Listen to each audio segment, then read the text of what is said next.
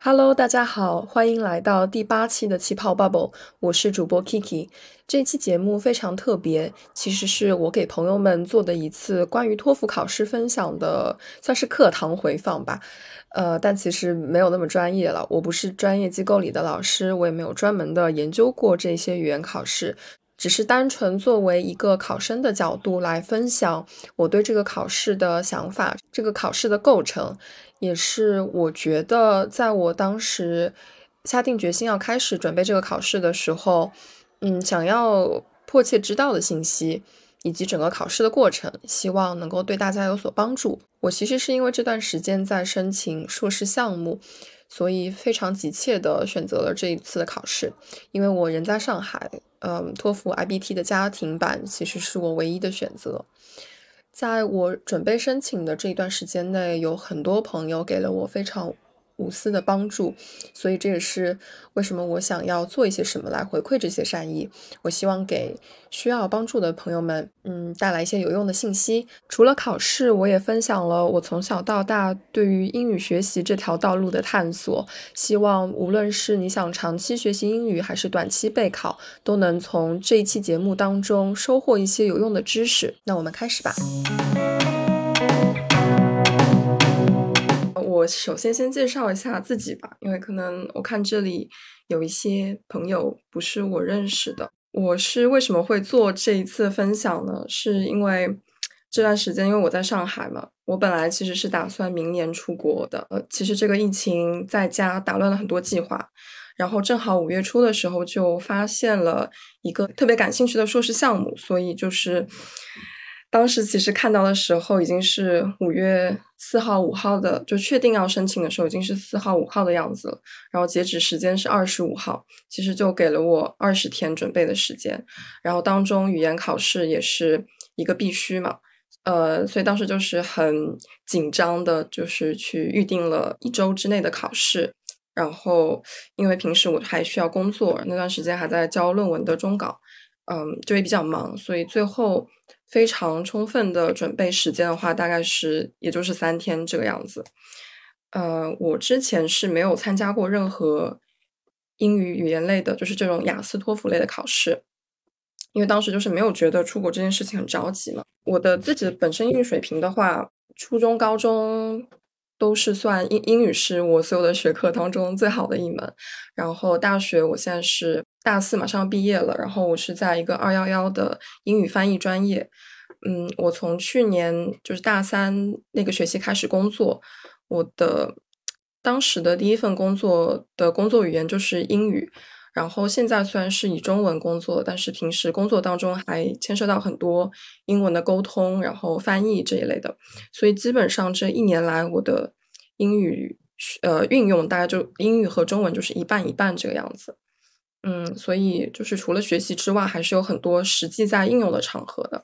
然后我当时为什么会选择 IBT 这个考试呢？就是我在呃这个会议的名字上面也写了是也是 IBT 代言人，就是因为当时时间特别紧张，呃，大概只给我留了十天左右的时间。然后上海这个封锁的情况又没有办法让我出去考试嘛，所以 IBT 当时唯一的选择了。它因为是机考，呃，可以在家考，而且出分也相相当来说比较快吧。它官方写的是六到十个工作日，那我确实是在第六个工作日的时候就收到了成绩，还有呃可以下载成绩单，所以说就是还是比较好的。嗯，然后我还有一个比较推荐的原因是我整个考下来的感觉吧，就是。它相对于，比如说雅思来说，它的题型比较单一。比如说它的阅读题，它三到四篇阅读，然后一的呃一篇阅读是十个选择题，九个都是四选一，然后最后一道题是六选三。它虽然也是一个多选，但是答案都是给你的，你能看得到，而且它告诉你了到底有几个答案，你是比较容易能选出来的。听力也是差不多的情况，也是都是四选一。嗯，口语是三个还是四个 task 来着？然后你需要讲的时间也不是很多，基本上都是一分钟四十五秒，差不多就可以了。所以说说的时间其实不是很长。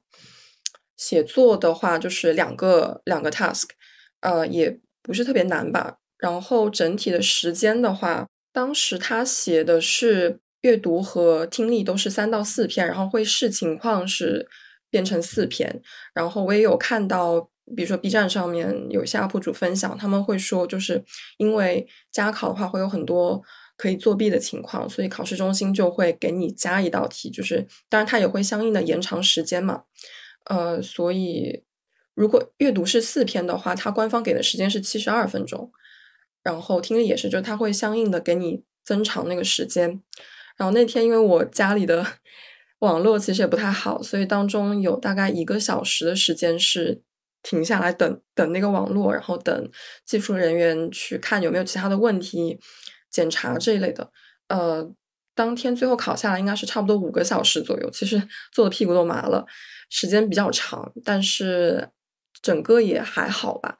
然后我当时那个申请的 program，它要求的分数不是很高，它其实只要八十分，呃，IBT 的总分是一百二十，所以还算比较轻松的考完了。好，这个就是最。呃，最基本基本的一些介绍。然后当时你要想怎么考这个考试，或者你要怎么选这个考试，首先是你要看你需要的那个你要申请的学校的要求，看他是不是能够接受 IBT 的机考，或者是其他的，就是你要看清楚学校的要求。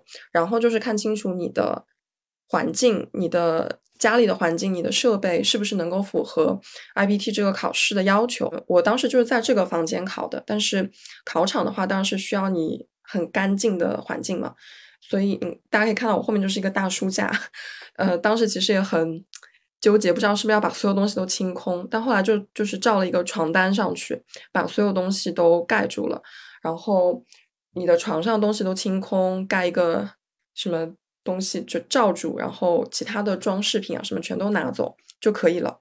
那你的考场应该是一个非常干净的环境。他当时那个考试要求上写的是，你的摄像头需要能够看得到门，但是我其实也看不到，也没太大关系。呃，你的考场里面唯一允许出现的，当然除了你的电脑，就是你的证件，要看你当时呃注册那个考试的时候，你的证件是什么，比如说是身份证或者是护照。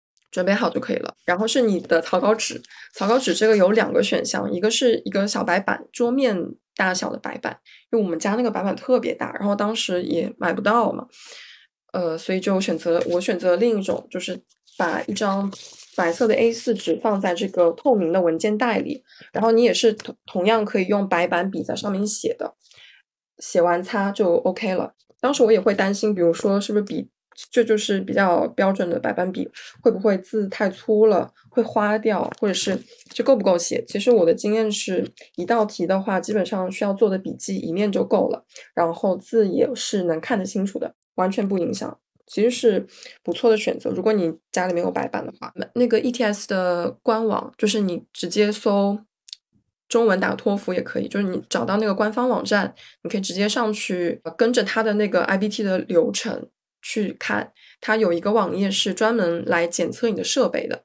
嗯，我的这个设备是 Mac，然后可以用的浏览器的话就是 Chrome，我觉得也蛮流畅的。进那个网站之后点测试，它就会给你测试你的设备系统啊，然后你的内存，包括网络的速度 O 不 OK，就是全部通过了之后，这个你就能说明你这个设备是可以去考试的。然后至于 VPN 的话，其实。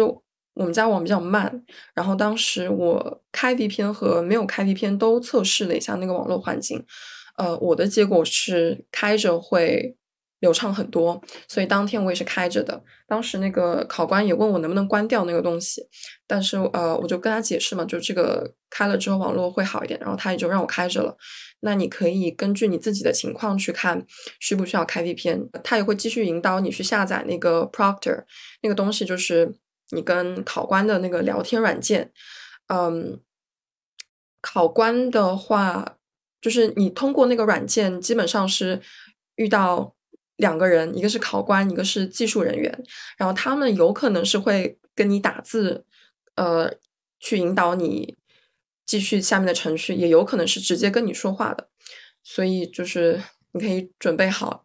对，如果他跟你说话的话，你就回也就可以了。然后那个技术人员会问你，就是在你需要技术支持的时候，会问你可不可以远程操控。如果你允许的话，他就远程，然后帮你搞定所有的技术问题。所以我当天那个因为网络问题中间等的那一个小时，就是只要耐心就可以了，就坐在这儿，然后嗯，不要离开这个镜头的视野，然后他就会帮你都弄好。嗯，如果遇到任何问题，比如说他中停你的呃终止你的考试，要帮你解决什么问题，也不用太害怕。嗯，就只要等着就好了。如果实在是遇到他解决不了的问题，那考试实在没有办法继续的话，我也有看到 B 站上面有 UP 主说是你可以马上跟他沟通，就是说呃你去重新定一个时间考试，然后那个就是免费的。然后说到报名这个事情的话。你是可以在他中文的那个网站上面报名的，但是因为考试中心是香港的嘛，所以你需要用港币支付。那如果你没有港币，就是你这个支付不是很方便怎么办？你可以去淘宝上找一个代充。我当时找的就是淘宝的代充。呃，正常如果你约一周之外的考试的话，就是正常的价格，它大概是一千七、一千八左右。然后我当时因为是约一周内的考试嘛，时间比较急，所以是两千出头吧。呃，如果你在注册那个 ETS 账号的时候有任何问题，你也可以要求那个代充的人帮你解决一下，所以就还是蛮方便的，是一站式服务。当天考试的时候，就是你打开进入 ETS 的账号，点那个链接进去，然后考官就会跟你说话，检查你的证件，检查你的小白板，然后你可能需要你你可以拿手机或者是镜子，他会我的手机呢？嗯在这里，就是因为你的这个是可以反光的嘛，它会让你看一下，这样子看你的键盘，就是确保你的电脑上面没有作弊的东西。或者你可以拿一个镜子，这样照着让他看一下，然后他会让你抱着电脑环顾一下你的整个房间的四周，确定是干净的，符合考场要求，然后没有作弊的东西，基本上你就可以开始了。嗯，他其实查的不会特别严格。像我这个桌子的话，就是因为它是个电脑桌嘛，这里还有一个抽屉是放，应该是用设计来放键盘的，然后中间有夹层什么的。但是他也就没有特别仔细的说，你拉开这个抽屉让我看一下，也就也没有，就大概看了一下，确定没问题就可以了。对，还有一点，为什么我推荐 I B T 的原因，就是因为你的镜头只有在这里嘛。然后其实你是可以坐的比较舒服一点的，我就喜欢有有时候喜欢翘脚。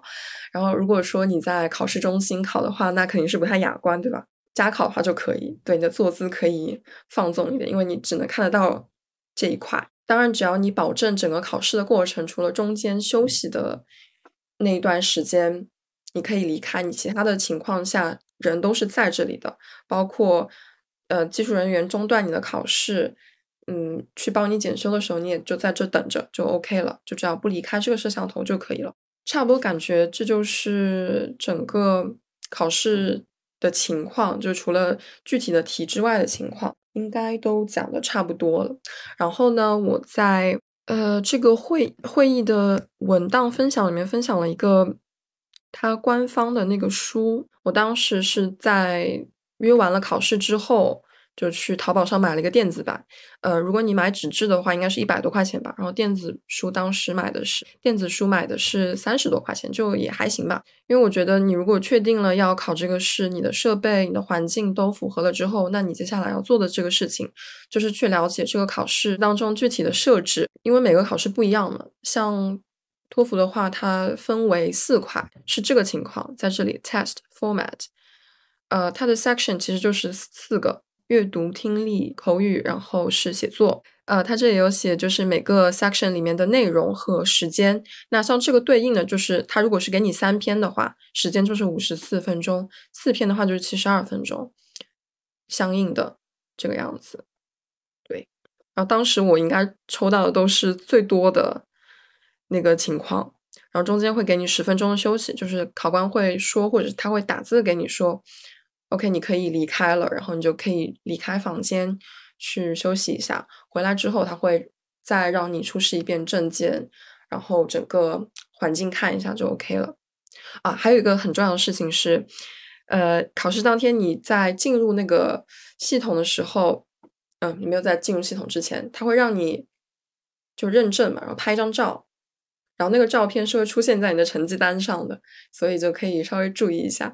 呃，如果你想打扮的正式一点也可以，他的那个考试官网上也是推荐你打扮的正式一点的，因为有些学校它是要求你把那个成绩单寄给学校的，就是纸质的寄过去，或者当然你交电子版，他也能看得到你的照片，对吧？就是稍微正式一点会比较好。我那天是穿了一个白衬衫，但是你也可以看到我的镜头就是卡到这里，所以。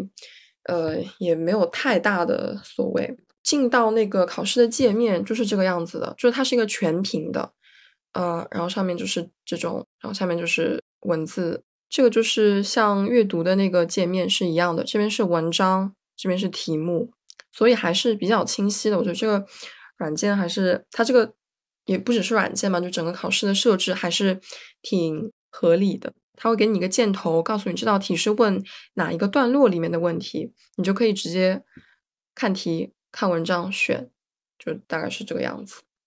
嗯，差不多就是这种感觉。对，你就想象一下这个小框放大到你的整个电脑屏幕，基本上就这样子。这个软件也是需要你在考试之前下好的，你就只要去那个 ETS 的官网上，它会一步一步的指引你该怎么做，其实都是蛮清楚的，我觉得。这个就是呃，listening 的那个样子，它就只会给你放一个那个场景的图片，然后就开始听。你是要把整个东西听完之后才开始做题的。然后它的题目是，呃，出现一道题，选一道，就整个听完之后，一道题一道题选，然后你是没有回头去改的机会的。基本上是这样，都是比较像你，包括口呃口语和写作，所有的这些题目，还有阅读。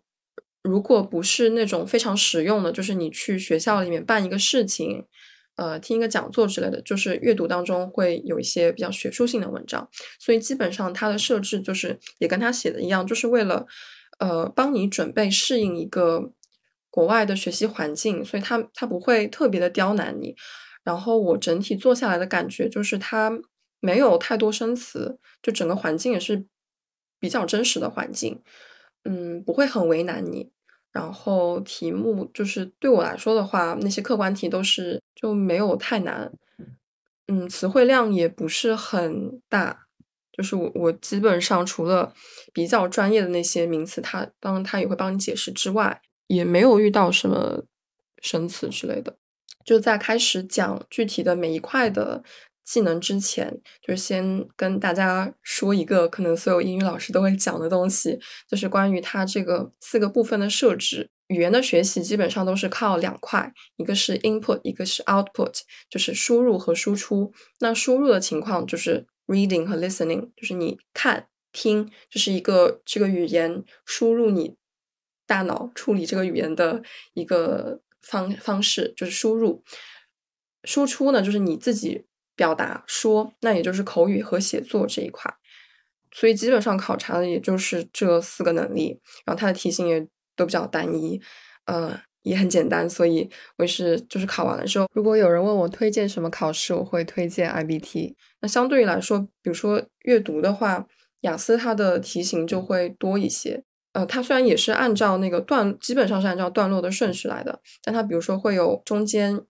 一段或者是一部分内容抽出来填空，对，它就不完全是四选一这种比较简单的客观题。嗯，然后还还有一个事情就是，我希望大家对客观题也有一些信心吧，尤其是在这种四选一答案都告诉你的客观题的情况下，其实是比较容易拿高分的。嗯，我当时高中的时，我高中的时候就是开始。呃，在补课班，然后那个那个老师会介绍很多做题的技巧，就是客观题的技巧，所以呃，会我会比较去想老师是怎么出题的。对我来说，客观题，特别是这种四选一的话，如果你选不出来，你觉得有两个选项特别的让你迷惑，你觉得这个也行，那个也行的话，基本上就是我觉得基本上就是两种情况，一个是那个老师提出的不好，就他可能自己没有。呃，弄清楚，我觉得是这样。我遇到过这种情况的。然后还有一种情况就是你自己没有看清楚，就是你再读一读，然后去理解它它的它的意思。不然，一般情况下四选一都是非常容易能选出来的。然后我在做这个这些模拟题的时候，我也是觉得还是答案都是比较清楚的。呃，客观题是完全有可能满分的。我当时高考的时候模拟考，我的我的一模客观题就是满分的，就除了写作之外，呃，包括填空、选择那些都是满分。所以，嗯，这个其实也是想告诉大家要有这个信心，你是完全有可能，你也是完全可以在一定的训练下做到客观题满分的。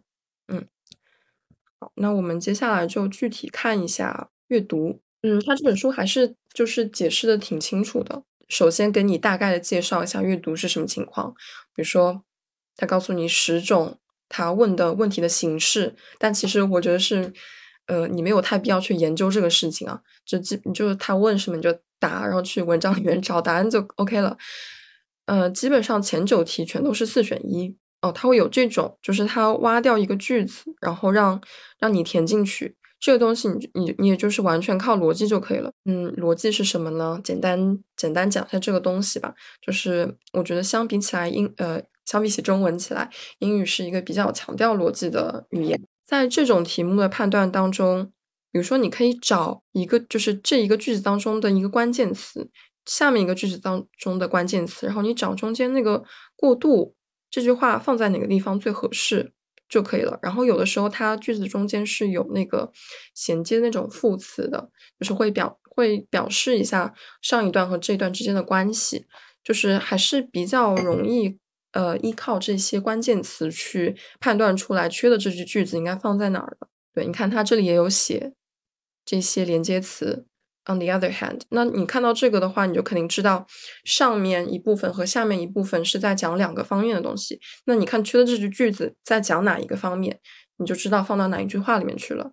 Further, furthermore，就是离开上一段去延伸讲更多的东西。Similarly，相似的，它也有可能就是开始讲举一个比较相似的另外一个例子嘛，对吧？For example 的话，那么前面就是一个比较总数的东西，然后后面就是开始讲一个具体的例子。Therefore 导出一个原因。In contrast 就是一个相反的。On the contrary 是一样的。In other words 就是把这句话换换一遍说，用一个不同的表达方式去说。Finally 也是一个结论吧。As a result 结论就很容易，你可以根据这些词判断出来句子和句子前后之间的关系。然后再关于逻辑这件事情呢，就是呃，因为今天时间也比较有限嘛，就是不会具体的讲那些语法，但是你也可以去 B 站上，或者是找些书，或者是如果你有报课的话，嗯，我觉得老师一般都会讲一些最基础的语法，比如说一些句子结构啊这些东西的。英语还是就也不是说比较死吧，就是它的逻辑比较清楚，它的结语法结构也比较清楚，比如说一个句子里。它就是只会有一个主语，不会出现其他的情况，除非是有分号嘛，对吧？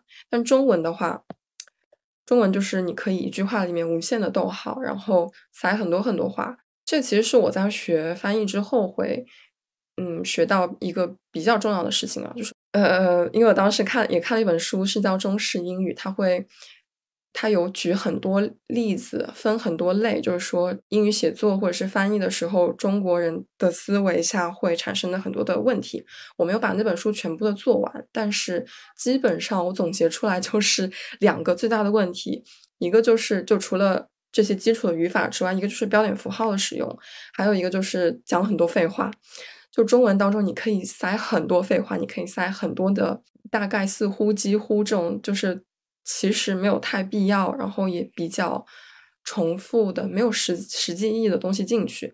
当然，英语的话，你你也可以这么做，你也可以形成自己的一个比较复杂的文风。但是如果针对于考试的话，还是尽量的语言比较清晰明了会好一些，然后逻辑比较清楚就会好一些。这个的话，就主要体现在呃。可能口语和写作当中吧，这个我们后面再继续说。那我们来看一下，对，这个就是最后的第十题，就他会给你几个选项，然后让你选三个。这个基本上就是对整篇文章的一个 summary，其实也是比较好选的。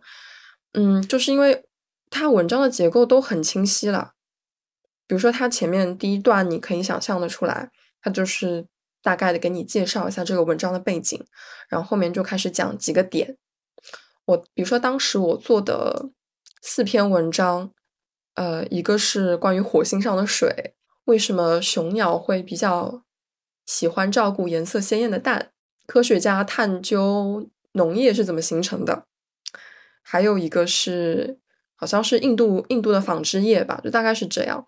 然后基本上结构都是很清楚的，该选的那三个东西也都是很清楚的。会选错的是什么？就是你可能没有仔细的看那一段到底在讲什么，然后你选了一个特别细节的问细节的一个事实，虽然它也是对的，但是它就不属于这篇文章的概括，不属不属于 summary，就会比较容易犯这种错误。我们等一下来做这一篇啊，就是 practice set one。对，就是你基本上看到考试的界面是这样，它第一，它第一下上去就是一篇文章。当然，我的习惯是我不会先把文章读一遍的。你可以看到它非常清楚的，就是它都是按照顺序来的，paragraph one, three, four, five，就全部都是按照顺序来的。然后这种给你插一句话进去的，它可能是往前，但是就。不太影响你做题的顺序，因为你前面也看过了嘛。然后最后一个是对整个文章的选选择，嗯，就基本上都是按照顺序来的。我基本上的话，如果这边不是 paragraph one，那我就会把第一段稍微读一下，大概了解一下这篇文章在讲什么。但如果它是 paragraph one，那我就直接开始。你先看题，然后看文章，然后选。嗯，考试界面进去的话，它是先会把整篇文章给你，它需要你看完了之后，就是你滑到最下面才可以继续，不然的话它就提会提示你要先看完文章。但是我一般就是看到就直接滑，选下一个，然后开始做题，这样的话会比较节省时间。它给你五十二分钟三篇的话，就是十七分钟大概这样子。嗯，基本上我做题的话，一篇阅读是大概十分钟。大家在练习的时候也可以基本是呃，也可以掐一掐时间。就是你在整个感受感受一下整个考试之后，你就可以开始掐点做了。比如说，它这个它这本书的设置就是它前面是有几个嗯练习的，然后后面会有那个模拟真实考试的那些题，这种嘛，它每一篇文章都有一道这这个题目。就是它里面抠一个字出来，问你是什么意思。但我遇到的基本上都是可以直接选的，可以直接选，你不用去看文章当中什么意思。像这种 precious 就很容易选，就是 valuable。如果说你遇到了不太熟悉的词，不用慌，就是这道题它其实实际上要考察你的，就是在这个上下文当中理解这个词的意思，所以你就把这句话好好的读一遍，然后理解一下这个词是什么意思，基本上也是很容易选。你看这四个选项的意思都是就是相差很大的，其实很容易能选出来的。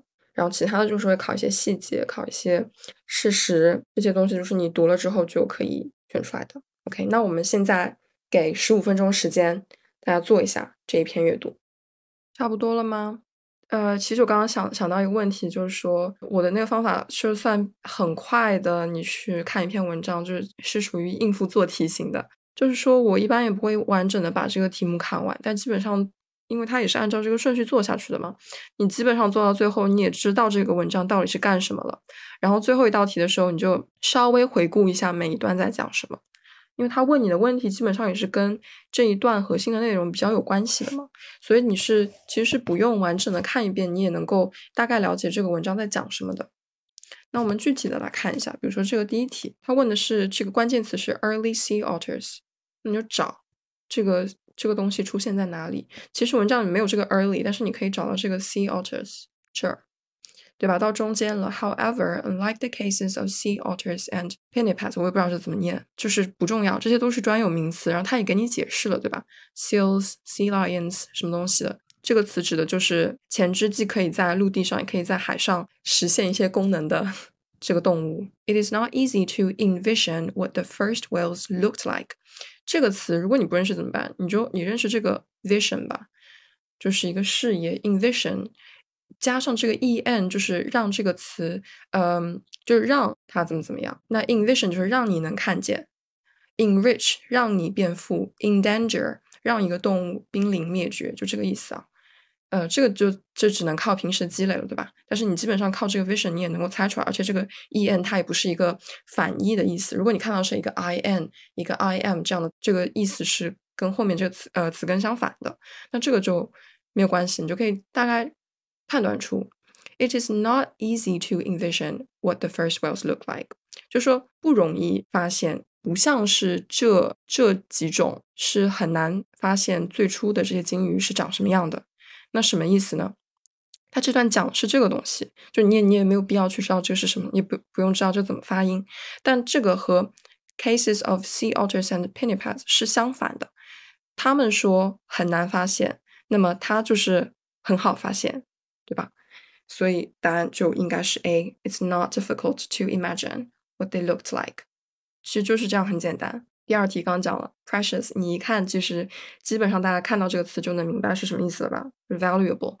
如果你实在看不出来，你就读一下这句话：Although limited to a skull, the P fossil provides precious details on the origins of sea。那么你就知道它这个是什么关系呢？Although 是什么意思？尽管。 尽管知道很有限，他只知道这个头骨，但是啊，英语当中它是没有虽然但是，它只有一个虽然或者只有一个但是，就是你要自己把那个语义关系补上去。那它就是一个转折嘛，对吧？虽然很少，但是能够提供的细节很多，所以就找一个什么什么多，exact 精确，scarce 少，valuable 是珍贵的，initial 最初的，那没有没有其他的这三个的任何一个意思，所以答案就是很明确的是 C。第三题，他问这个 P 和 modern 的 C 现代的 C 有相似的什么东西？那你看，他是在第三段当中讲的。你看看，从第一句话开始就说 skull，下面的每一句话都在说 skull，对吧？所以就这一段整个就在说它的这个 P 的头骨，所以你能选的也就是头骨跟头骨有关这个 skull shapes，right？第四题它是问一个指代，因为英文当中有很多。这种人称代词嘛，它也会进呃，就其他考试当中也会问这种问题，就比如说这个 it 指的是什么，这个 they 指的是什么？那很简单，你看到这 it，它都帮你标出来了吧，在这儿，然后你就找前面那一句话在讲什么东西，这个 it 就跟它不一样，它不是指代，它是一个呃，它引导的是这个从句嘛，it has been suggested that，那其实这个。That 什么什么什么 has been suggested，然后你就看这句话到底在讲什么。他是讲这个 P 在干嘛干嘛干嘛，所以这个 it 指的就是前面在讲的这个事情，所以是这个 P 这个动物就也比较清楚吧。好，接下来这个第三段，然后跳到第四段，他又问你一个词是什么意思？Expose 就是暴露嘛，所以基本上就是能。很清楚的选出来是 B。那如果你不知道这个词的话，那你就放到也是放到这句话里面去读一读。他说什么东西？Now exposed in the Sahara Desert，就在这个沙漠当中怎么样了呢？所以就是能能在这个地方看见。第六题，他问这个 hind leg of B was a significant find because it showed that 什么东西？好，关键词什么？B 的 hind leg，你看什么时候开始说呢？这一段都在说这个 B 这个生物，然后你就找 hind leg 在哪，在这儿，a complete hind leg that features a foot with three tiny toes. Such legs, such leg 是什么呢？hind leg would have been far too small to have supported the fifty foot long B on land. 就是他在说这个这个脚很小，它没有办法呃支撑这个 这么大的一个生物在陆地上的行走，你再你再看一下，它没有跟 A 在做比较，它也没有跟 P 在做，这腿也没有跟 P 在做比较。呃，他说的是 on land，没有在说游泳的事情，那么也就是 D，非常清楚，就在讲陆地上的事情。OK，第七题接下去 paragraph five，你看它就是一段接一段的。这里又问 luckily，它是什么意思？那你就看 the fossil。Luckily includes a good portion of the hind legs。呃，他在说这个化石，这个 fossil 是化石的意思。非常幸运的当中有一块这个 hind 是后腿的这个部分。然后你就想，这个 luckily 是什么？它这给的是一个什么意思呢？它其实是一个情情感的指向，它是一个正向的嘛，对吧？就说发现了这个是呃这个东西是有益于整个研究的，或者说它揭露了一个。特别重要的事情，然后你就看，如果你就是到这里还不太清楚的话，你也可以前后稍微看一下。你可以看到说他发现了一个新的东西是 A，然后它生存的就是呃活跃的这个时间更长，四十九 million year 呃 forty nine millions million years ago，非常长，three millions after P，but nine million years before B，就是他又发现了一个之前发现生物中间的这个空档当中的东西，所以就是能，然后呢他又发现了这个 hind legs。就是证明了这一条整个进化链当中缺失的一部分，就可以作为一个比较重要的证据嘛，对吧？然后你就可以往下看了。呃，他说，fossil legs of early whales are a rare find。他没有说 rare。The legs provided important information about the evolution of cetaceans. The discovery allowed scientists to recon reconstruct a complete skeleton of the whale. 他没有讲这个，他只是讲找到这个腿。Until that time, only the front legs of early whales had been discovered。前面没有讲 front leg 的事情，所以也是只能选 B。就是你看到这个题这一个选项，你觉得可以选的时候，你可以先放一下，然后确认一下后面 的答案都是错的很离谱的，然后你就可以选这个了。第八题，Which sentence? which of the sentences below best expresses the essential information in the highlighted sentence in the passage？就这个考试它好的一点就是它会把所有的东西都给你标出来，这个 luckily 在哪儿，然后这句话在哪儿，这一句也是很多阅读，呃，基本上就是会经常出现的一个题型。它给你圈了一句话出来，然后有各种这种转折连接词之类东西，就是会呃去让你搞那个意思，但其实是很简单，你就把这句话读读清楚，然后抓住他在讲什么。其实其他的三个选项都是错的，很离谱的，对吧？你大概看一下，the structure of the backbone shows，好，他在讲 backbone 的结构。However, that A swam like modern whales by moving the rear portion of its body up and down, even though a fluke was missing。你大概了解它是什么意思？就是这个 A 像现代的鲸鱼一样，它怎么上下移动呢？就是靠它身体。尾巴的那个部分，虽然它缺了一个东西，你不需要知道它是什么，它不重要。虽然它缺了这个东西，那你继续往下看，你就知道这个呃重要的事情是什么呢？是这个 backbone 显显示了它可以这样动。那么你看下面，它是怎么用这些连接词把这些部分的关系搞得乱七八糟的？Even though A swam by moving its body up and down, it did not have a backbone。这肯定错，对吧？它告诉你了 the structure of backbone. The backbone of A, which allowed it to swim, provides evidence of its missing fluke. 这个不重要，这个这句话的结论并不是这句话结论得出的并不是说它少了一个这个，所以也不是 B。Although A had no fluke, its backbone structure shows that it swam like modern whales. 那这个就是跟这句话讲的是一个事情。虽然它少了一个 fluke，但是它的 backbone 显示它可以像现代的鲸鱼一样游泳。By moving the rear parts of their bodies up and down, modern whales swim in a different way from the way A swam。那这个又是跟事实完全不一样的，就很容易选得出来。嗯，第九题开始让你插入一句话了。 那这个就非常简单，它的它这句话是 This is a question that has puzzled scientists for ages。那你就找 This is a question，这个 question 在哪？然后找到这个问号。How was the gap between a walking mammal and a swimming whale bridged？这就是这个问题。然后接下来这句话就是这是一个怎么样的问题？所以这种就是你靠靠这种关系判断一下，靠标点符号，靠这种连接词稍微判断一下，就是容易就出来了。第十题就是每一篇阅读最后的一道题，让你总结这篇文章到这儿。你可以大概看一下这六个选项在讲什么。Recent discoveries of fossils have helped to show the link between land mammals and cetaceans. The discovery of A provided evidence for a whale that lived both on land and at sea. 这个是在讲 A。The skeleton of B was found in what had been 什么什么东西，这在讲 B，你就大概感受一下，对吧？然后这这句话在讲 P。这个在讲化石什么？Thought to be transitional forms between walking mammals and swimming whales were found，在讲找到了化石。F 在讲 A 的后腿是干嘛用的？那其实这种和这种，你就可以发现，因为这篇文章你读完了之后，你就是按照顺序做完了之后，你就可以大概感觉得到他研究这个 the origin of cetaceans，然后他整篇文章就是在追溯它的源头，他在不停的发现化石，然后往前推，呃，他的那个后腿就是一个证据嘛，对吧？他不停的在这几种标本当中提到，你给大家看一下，开头就是在介绍这这篇文章在讲什么，cetaceans 怎么样。最后，他提了一个问题：How was the gap between the walking mammal and swimming well bridged? Missing until recently were fossils clearly interme uh, intermediate or transitional between land mammals and cetaceans.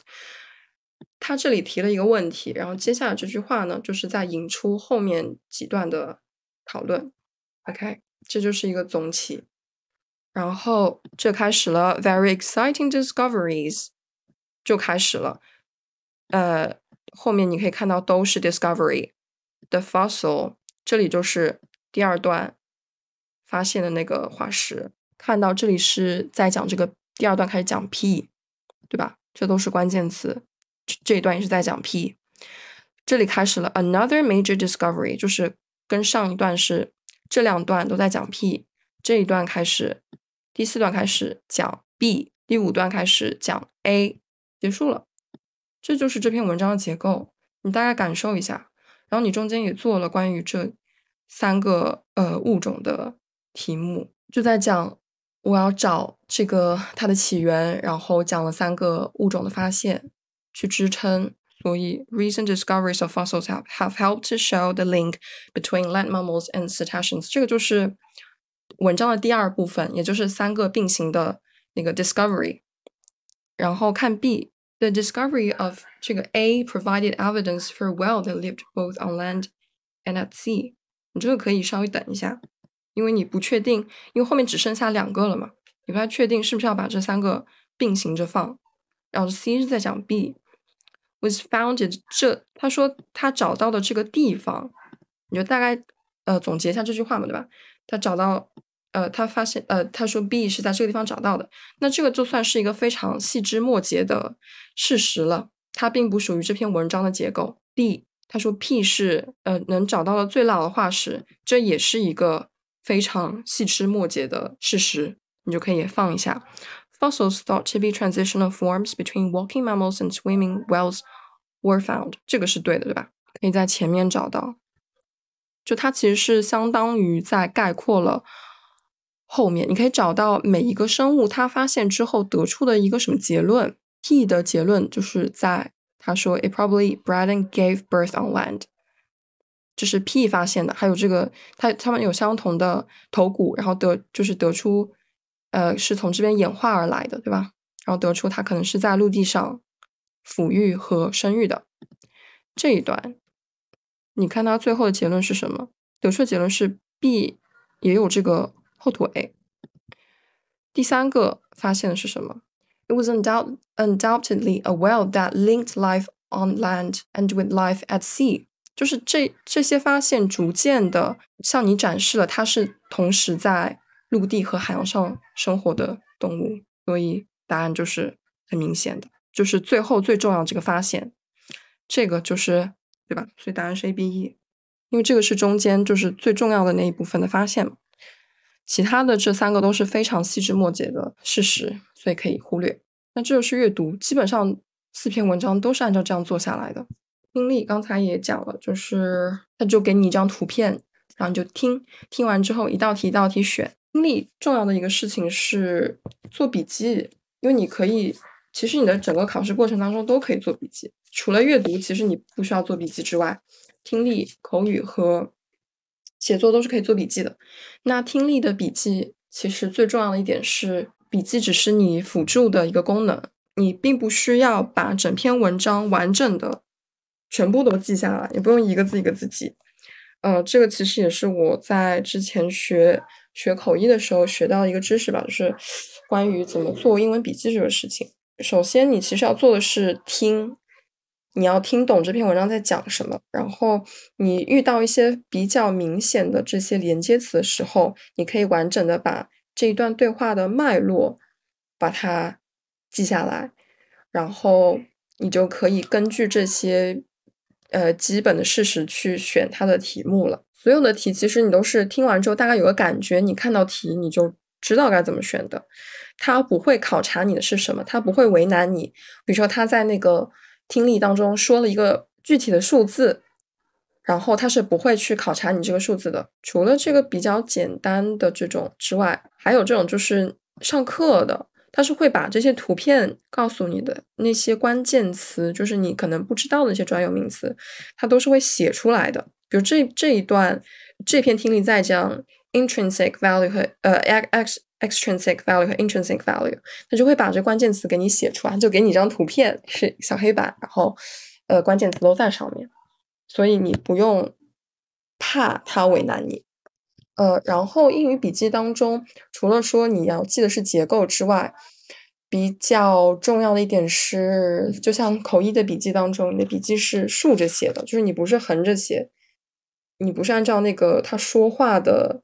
样子写一篇文章，你不是在复述它，就你可以使用一些结构啊，然后用一些符号、箭头，呃，如果是对的、错的，你打勾、打叉，这些用一些比较简单的符号去表示他在说什么东西，这样你也不用去把这个完整的单词记下来，就只要以你能看得懂的形式记下来就可以了。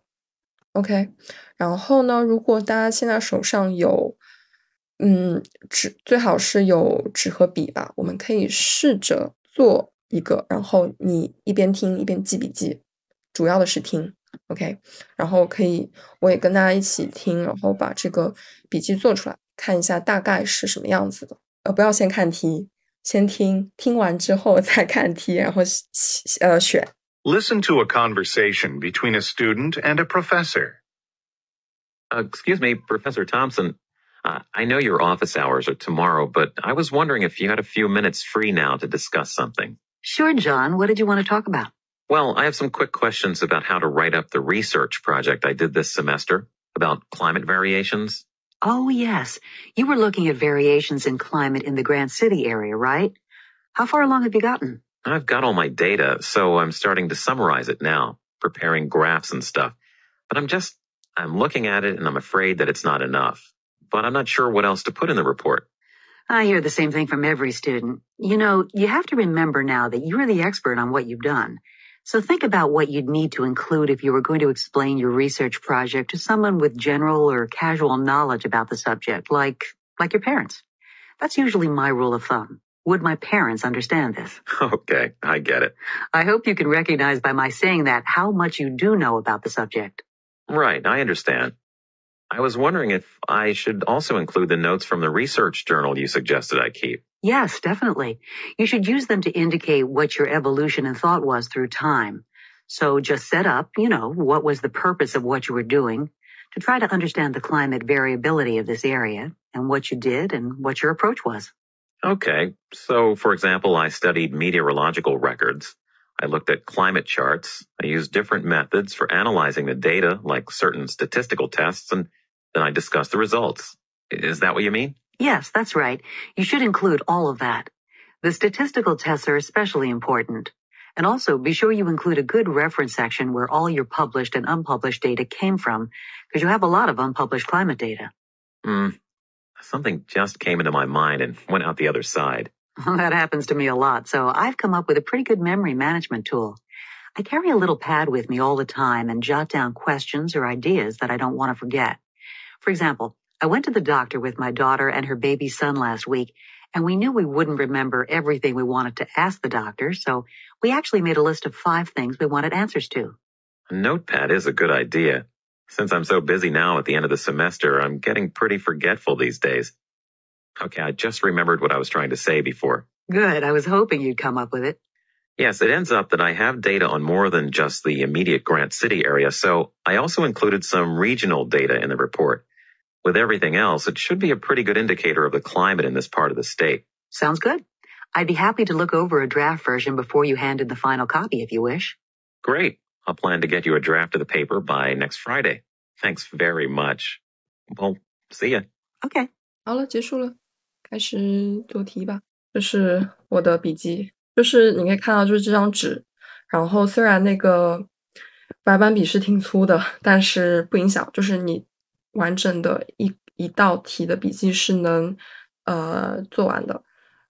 可以看到，基本上就是这样一个竖向的竖向这样写的一个结构，然后会使用一些符号，比如说这里他写到他说到 data，然后说到需要加一些图像这些东西，然后你的。单词不需要写完整，就是你你你看就知道，呃，虽然大家其其他人可能看不出来，就是你自己清楚这个词是什么意思就可以了，就你不用写完整，你大概写到你可以追溯回原来那个词是什么样就行。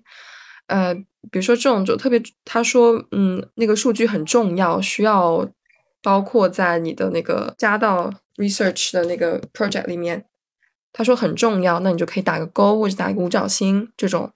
对吧？然后他说他用这个 Notepad 记问题，那问题你就不用写 question 了，你就打一个问号，就代表 question，然后一个箭头，就是说意思就是在那个笔记本上记问题。然后这个是 for memory regional data 的这些，最后得出的是给他一个 draft 看，然后时间是周五，那就是一个 F 就可以了，或者你也可以写一个五，这就是非常。一些比较简单的，你可以在做这些笔记时候用的技巧吧。Why does the man go to see his professor？那这道题你就是不用记笔记也可以得出来结论的嘛。但是 C talk about the report he's writing，其他的都都不是，没有讲到 grade，呃，也不是为，这都是细节了。这个这个没有对吧？Borrow 这个没有，ask her explain，呃，这这其实没有。所以答案是挺明显的。这里他让你打勾，哪一个有说到，哪一个没有说到，这个是一开始就讲了，这是没有提到的。呃，journal notes，你就看他提到的是什么，那个 climate charts graphic，journal notes，statistic tests，你就很明显就就可以这样选了。第三题，Why does the professor tell the man about the appointment at the doctor's office？那就是这一段嘛，对吧？Pad 这里，然后 for memory，所以就是能选出来。A way of remembering remembering things。第四题，What does the professor offer to do with the man？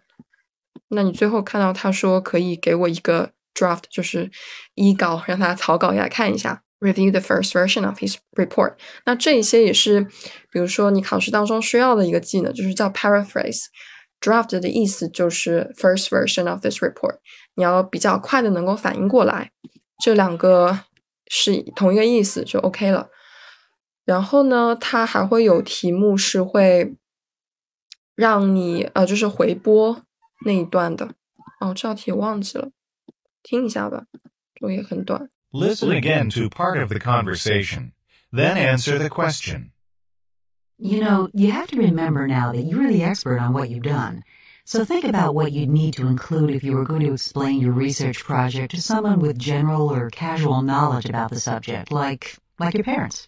That's usually my rule of thumb. Would my parents understand this? Okay, I get it. I hope you can recognize by my saying that how much you do know about the subject. Why does the professor say this? I hope you can recognize by my saying that how much you do know about the subject. 那这个就是比较容易能够选出来的，完全没有在说长度，完全没有在说 data sources，没有在说 theory，就是就是 B，非常简单。其他的答呃，这种四选一就是其他三个答案都是比较离谱的。然后你在做听力的话，嗯，练习当中如果你有做错的题目，就是回去听。也没有其他的办法，你可以你可以看一看 script，就是你实在听不懂再去看 script，因为这是这变成一个 reading task 了。你要做 listening 的话，就是要沉浸在那个听力的环境当中。OK，这个就是听力。嗯，这种都是一样的，只不过是更复杂一些。然后它不是一个你在学校办事儿的一个过程，它是听课。对，但是实际上你需要运用到。技能是一样的，记笔记的方法也是一样的。然后这两趴结束之后，你就会休息十分钟。接下来回来 speaking，speaking 其实是他这边书上也有给你解释的很清楚，具体是要做什么。第一个第一个 task 非常简单，就问你一个很简单的问题，比如说学校该不该让买外卖，或者是这个呃植植物园该不该开这种东西，就是很简单，就是你支持或者不支持。你有十五秒的时间准备，四十五秒的时间说。Some students study for classes individually, others study in groups. Which method studying do you think is better for students and why? 那你这十五秒要做什么呢？做笔记。呃，对我来说就是做笔记，但但是不是说你要记什么东西啊？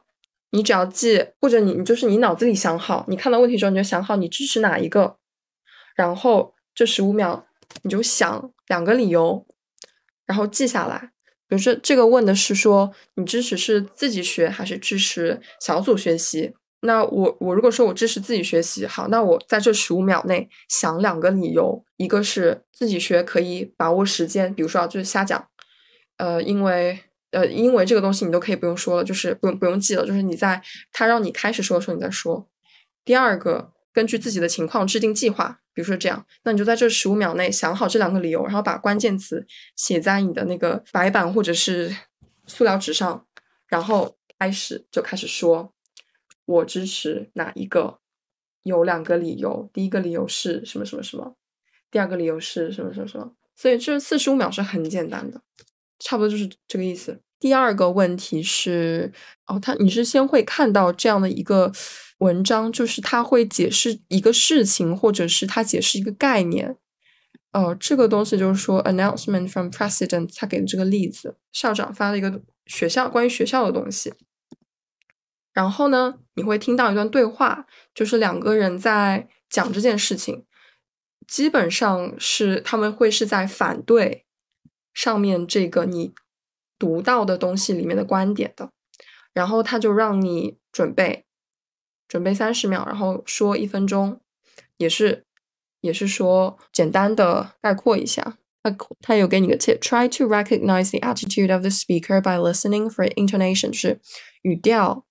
它着重的点，然后 word choice，它用的是什么样的呃字词？就是你要大家看一下，他们就是这个文章支持的是什么，然后这个对话支持的是什么，进行一个概括。After you hear the question, you will be told where when to begin。第三个话题是哦，是一样的，和第二个是一样的，也是看一个东西。这个是听，它不是对话了，是一个教授上课的。东西，然后，呃，他讲的和前面的这个也是会相反的。你要大概理清一下他反驳的那几个点是什么。他提出了，比如说三个理由，然后他的，然后教授的那个讲课的当中就会，他会根据这三个理由去提出反驳的那些东西，就要把这些记记清楚。当然也是也是做笔记啦，你可以你可以念，呃，你读这个的时候，他给你时间的嘛，对吧？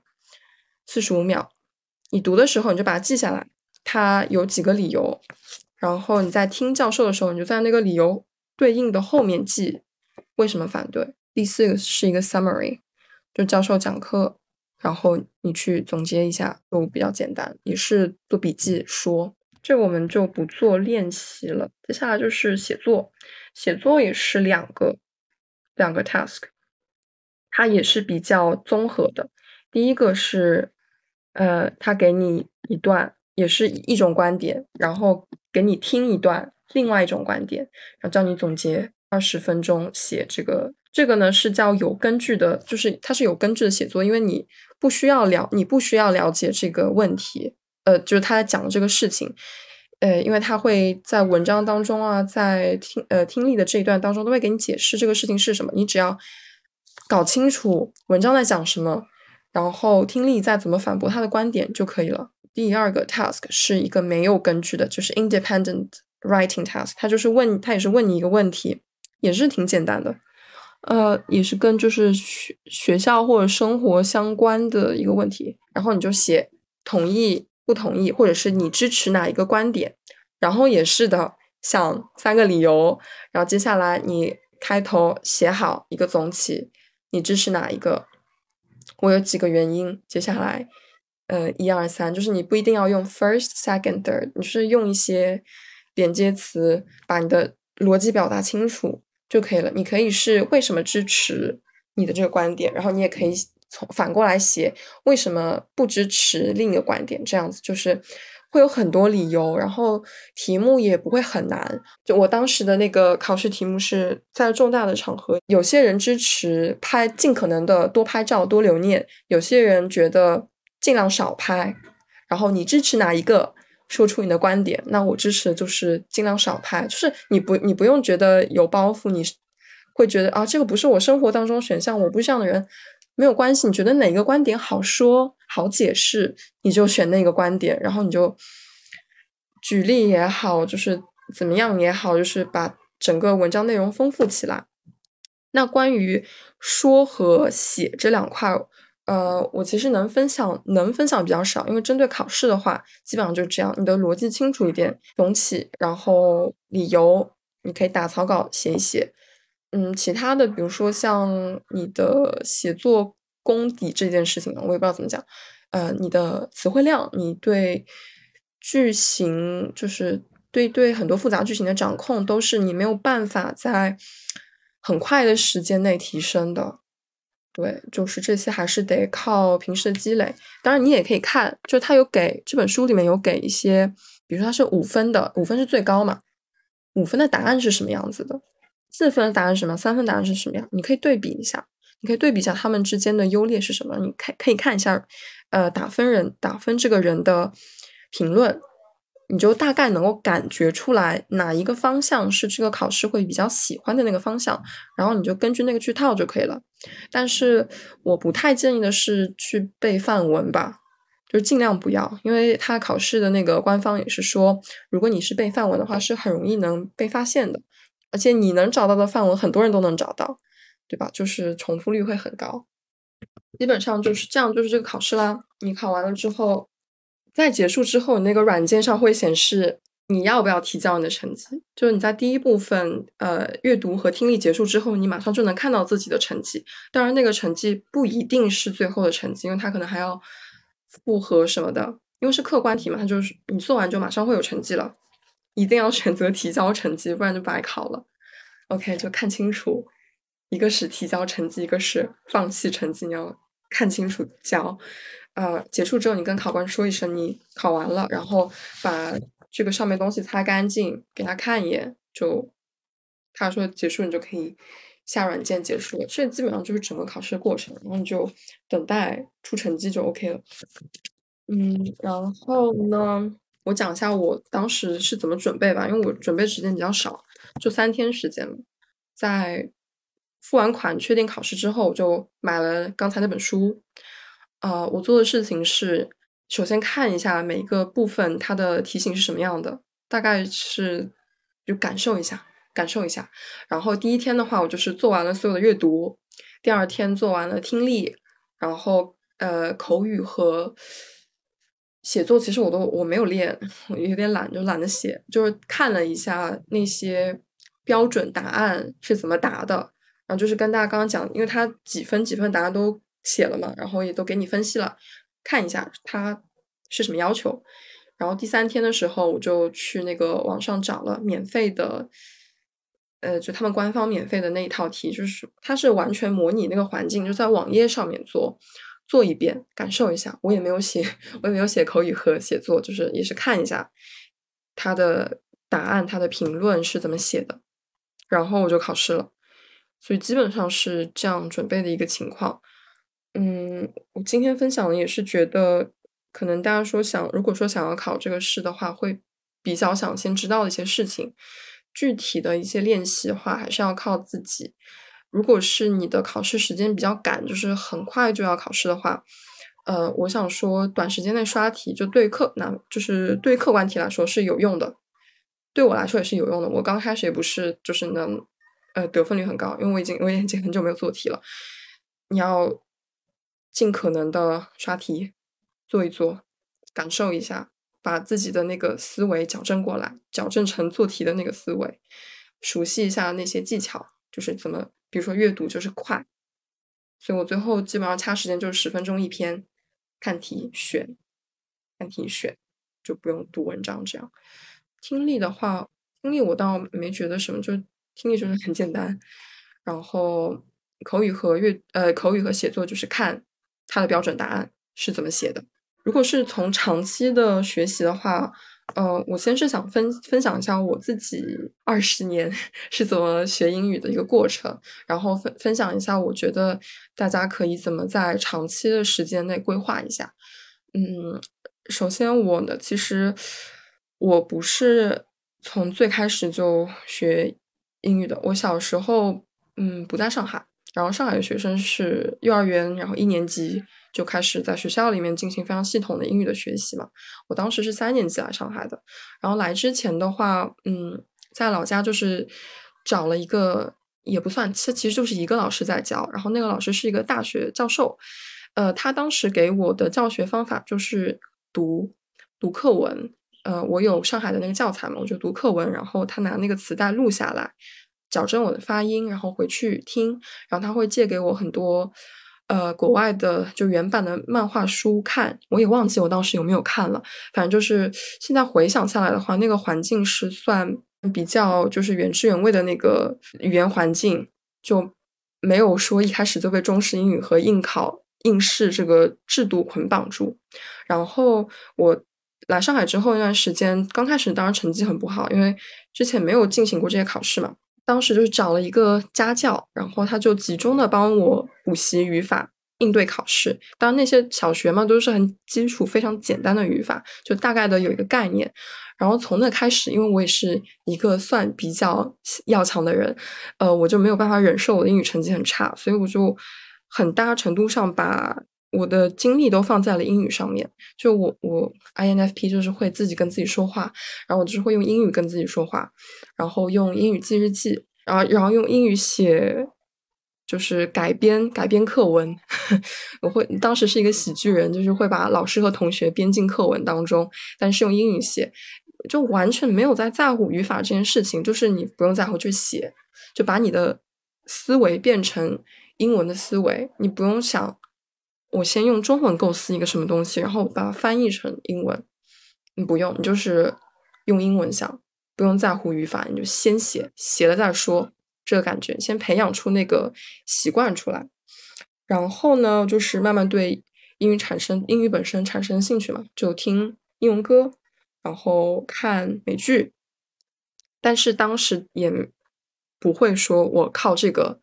学英语啊，不可能！就是到现在，我因为我一直觉得看剧学英语这个事情非常的，嗯，也不是说没有用嘛，就是会给你很大的压力。因为大家看剧都是奔着那个剧情去的，如果你想着看剧还要学英语，其实很麻烦，就是给你自己给你自己很大压力，你没有办法沉浸在这项娱乐活动当中。呃，我大概大学的时候有一段时间也是想中午吃饭，我听一个 TED，然后记一下那些语法点，然后发现太痛苦了。就是真的太痛苦了，我真的做不到。然后后来就可能尝试几天就放弃了吧。我觉得更多的你看那个东西，其实是给你一个语言的环境，你尽量的不要去看那个字幕，你就听，呃，创造一个语言环境。这个是我觉得比较自然的一个学习语言的方法。嗯，然后后来就是到初中开始需要考试了。当时因为我的口语还不错，当然我觉得是。呃，因为给自己创造了一个这样的语言环境，从而导致的口语还不错这个事情。然后所有人就是很不不是所有人吧，就是很多人都会有一个误解，就是觉得口语好就代表英语好，其实并不是，我觉得并不是这一回事。我也有很多同学口语好，但是考试成绩很糟糕的。嗯，然后我当时的考试成绩也不好。呃，所以说考试还是有一定技巧的。当时我的。解决方法就是检查。我在学会了检查这件事情之后，我的分数就是有一些明显的提升。但虽然还是达不到非常非常顶尖吧，但至少会让我觉得是一个比较合理的，嗯，合理的分数。然后像这个考试的话，基本上你只有阅读可以检查，听力你做完一道题就结束了。然后口语也是不可能有检查的机会的。呃，写作会有，你可以基本就是你如果还有剩时间的话，可以。回去看一看有没有语法错误，稍微改一改，把逻辑稍微理通一点，这也是你能够做到的检查。所以检查很重要。然后后来就是，呃，高中之前提到那个老师，他教了很多做题的方法，嗯，怎么去很快的做题，是今天分享的一些东西，比如说去找逻辑，找那些连接词，怎么做笔记，这些事情都还，我觉得是对考试有很大帮助的事情。呃，还有一个事情就是对于英语本身这个事情，从应试之外，给自己建立一些信心。嗯，比如说我初高中的时候开始看。美妆视频啊，但是很多有有的时候呢，就是嫌字幕组翻译太慢了，我就找生肉看。当时其实是会恐惧的，你当嗯谁面对这个事情都会最开始会有一些恐惧，你会害怕自己听不懂那个生肉，在点开之前就是会有些心脏砰砰跳的感觉。但是我只能说熟悉吧，就是你要克服，就用时间和次数去克服这种恐惧，嗯。你可以找自己感兴趣的任何的话题，然后就是听生肉，你不要借助字幕，因为我我我现在也是有的时候你看着东西看着看着，因为方便嘛，然后因为中文中文世界的一个观看习惯，就是眼神会就是飘到下面字幕上面去，呃，尽量不要，就是给自己创造一下深入的环境去听懂。当然，当时看美妆视频的话，我也是学会了很多日常生活中的表达吧。就是一些非常，就是你在考试当中不会用到的东西。然后我其实我我我的一些英语老师，怎么说呢，也是非常考试环境下面的。所以我我在用那些很地道的表达的时候，他们就会觉得很惊讶，然后给我打高分，就是这个样子。对，可以通过这个方法去学一些。呃，再就是到大学，到大学之前，其实我没有看过任何的原版书，就这其实也是我知道对很多人来说的一个困难。会害怕也是一种恐惧。当时我的那个老师就是我觉得挺好的，他我觉得他有考虑到这个问题，然后就给我们找了一本，就当然是作业了，就是找了一本侦探小说，一本就是没有中文的侦探小说，让你没有退路。呃，本身是挺好看的，就是剧情啊什么，而且词汇也不是很难，剧情什么东西的你都是可以根据上下文猜出来的。所以这个也是算入门吧，看生肉、看英文原版书，都是慢慢的给你一些对对这门语言的信心，让你可以真正的用起来，就是输入输入起来，呃，让你在听到英语或者看到英文字的时候不那么害怕，我觉得是挺有用的，就对我现在来说也是挺有用的，给我很大的信心。然后呢，就是参加模联。呃，用英语表达，然后就是出国旅游，现在工作，然后学习，就在生活当中尽量的把英语给用起来。我得出一个结论，就是就到现在得出一个结论，就是第一，你不要担心你的口语不好。嗯，在真正生活就是在交流当中，包括你出国旅游学习，其实呃，不是所有人都是英语母语者，就。你听到的口音可能也是千奇百怪的，包括我有听说，就是你的托福考官有可能是口音不是那么纯正的。那他在跟你讲话，叫叫你呃给他看证件的时候，你总不能说我听不懂吧？就是你要学会去理解不同的口音，然后也不用把口音这件事情看得太重。对，主要是以交流为主，它是一个沟通的工具。嗯，然后就是。不要担心犯错，你是一定会犯错。就算是英语母语者，也是一定会犯错的。嗯，但没有没有关系，我觉得就慢慢的改进嘛。呃，一点一点的学其他呃当当地人当地人母语者是怎么表达的，然后比较地道的表达是怎么说的，慢慢的学，然后不要害怕犯错。我觉得也是我在考完这个考试之后发现一个事情，就是你不要把这个考试当做你的敌人。呃，你也不要把它看作是一个特别困难的事情。像我考完之后松了一口气嘛，我觉得真的走了一遍这个流程下来，其实这个考试是比较简单的。而且你当中如就是万一你的设备出现了什么问题，也不用担心，是有人帮你解决的。我觉得这个考试，呃，更像是一个 这个比喻有点不知道恰不恰当，就更像是一个你不太熟悉的朋友，你要出国留学，你需要他给你写一封推荐信。但是呢，你要先向他证明自己的能力的，他可能不太了解你。它是一个工具，它是帮你出国的一个工具，因为你只有通过这个考试的要求，你才这是一个最基本的要求嘛，你才能出国。所以呢，呃，它的整个考试的设置，大家可以看到，刚才也是嗯，哪怕学术类的材料文本也不是特别难的。然后它的环境都是设置在你的学校里面办事情，或者你在参与学校的活动，呃，或者是你跟教授说话，或者是你听课，就是都是非常真实的一个环境。嗯，也是帮你在准备这个考试的过程当中，也是帮你熟悉一下那个学学习的环境吧，以至于你到了国外之后不会特别慌张，觉得没有。办法适应，其实这个考试我觉得是能帮助你克服这一方面困难的。嗯，就前几天我也有在英国留学的朋友跟我说，他有同学就是我我其实也不太清楚他是比较抵抗英语这个事情，还是说就是不是很想学习吧。呃，当学校都是用英语上课的，但那个那位同学就是不再听课，然后所有的东西都要用中文问同学老师讲了什么。老师说了什么东西？但其实老师说的那些都是很基本的，你只要通过这考试，你肯定能听懂的一些事情，甚至是你不用考这个试，你在国内的学习也能完全支持你听懂的一些事情，就把这一方面的功能想想通吧，我觉得就 OK 了。然后准备的准备的话，呃，有很多，他。机考的那些资源，大家可以上网搜一搜。我好我没有搜过，你可以或者淘宝上面买一买。它好像是有六十套还是多少，就是机考呃原题，你可以做。我有我有听说过有人遇到过原题的。如果你有充分的时间，你也不差钱的话，你可以去做一做。然后如果你有参加培训班什么的，我觉得老师应该也会引导你怎么去准备这个考试。总的来说，就是希望大家。不要把这个事情看得特别难，然后有很多的方法都可以帮助你，不管是长期的学习也好，还是短期的备考也好，都是能顺利的通过这个考试的。嗯，好，然后最后的话，如果有问题的话，可以回答一下。有人留言说，感觉到口语和写作这一块就变难了。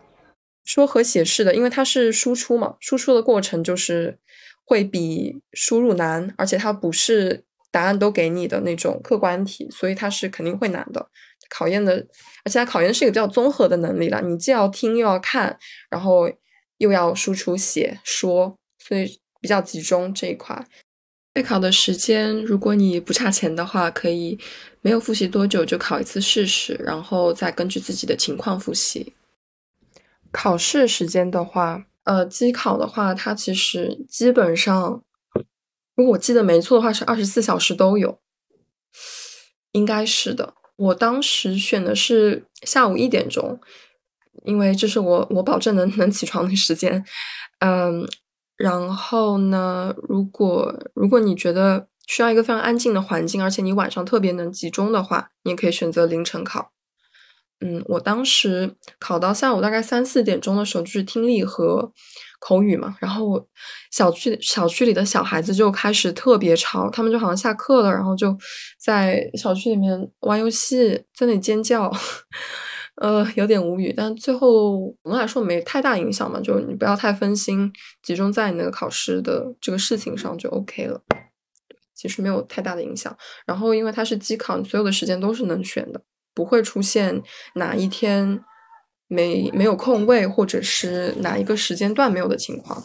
嗯，我觉得这也是机考比你线下考试好好一点的吧。线下还要选选地点、选时间。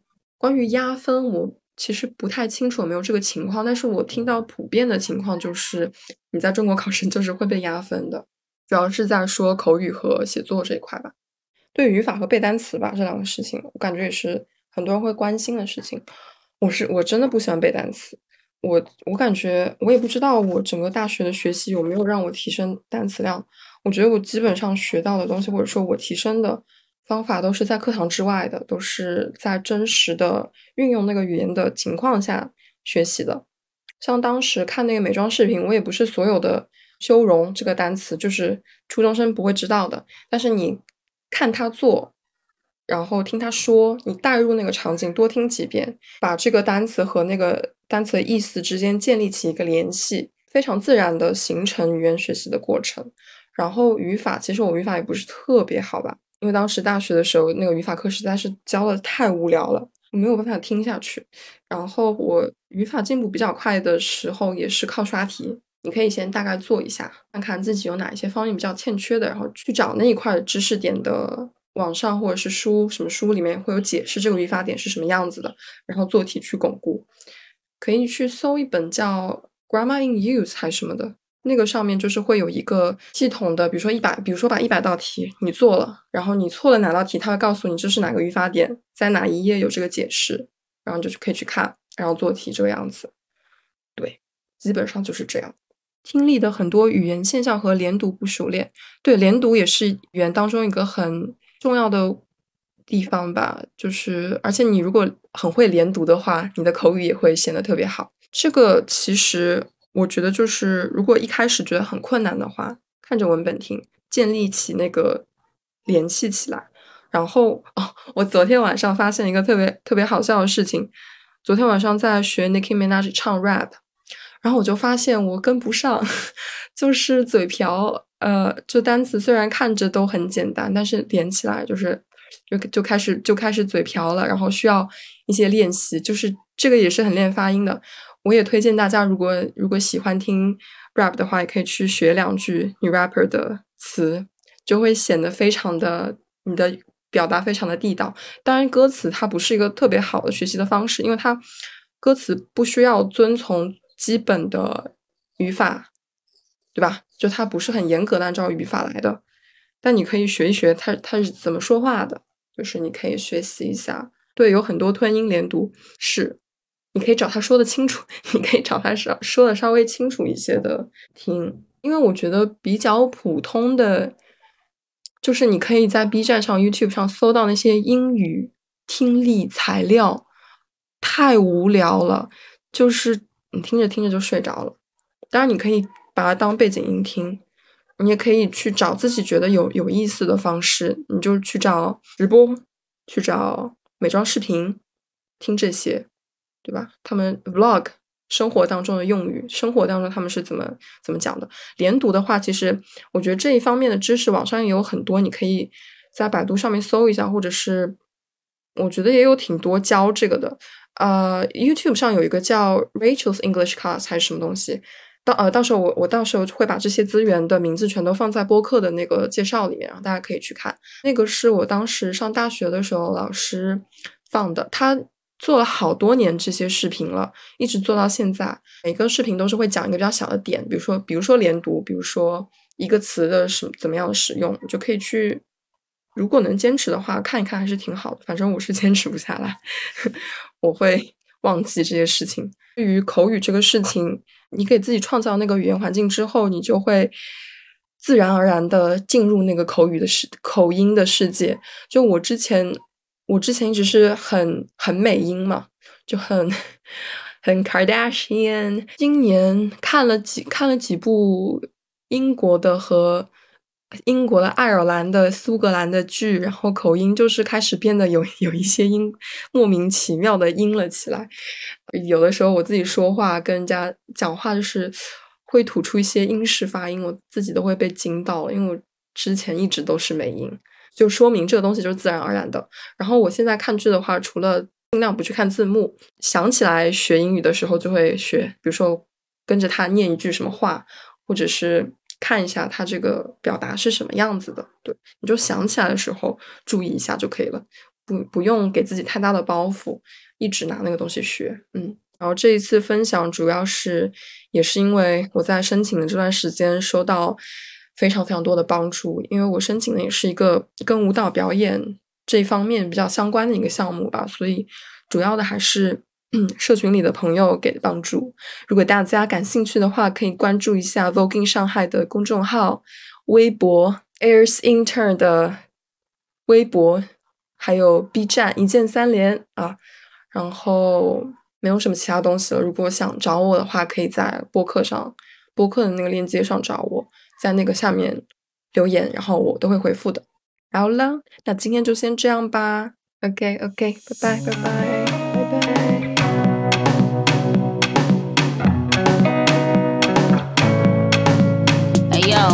As the world turns, the blunt burns. Watch them cunts learn. Fashion icon Audrey Hepburn. I move keys, but you hoes get one turn.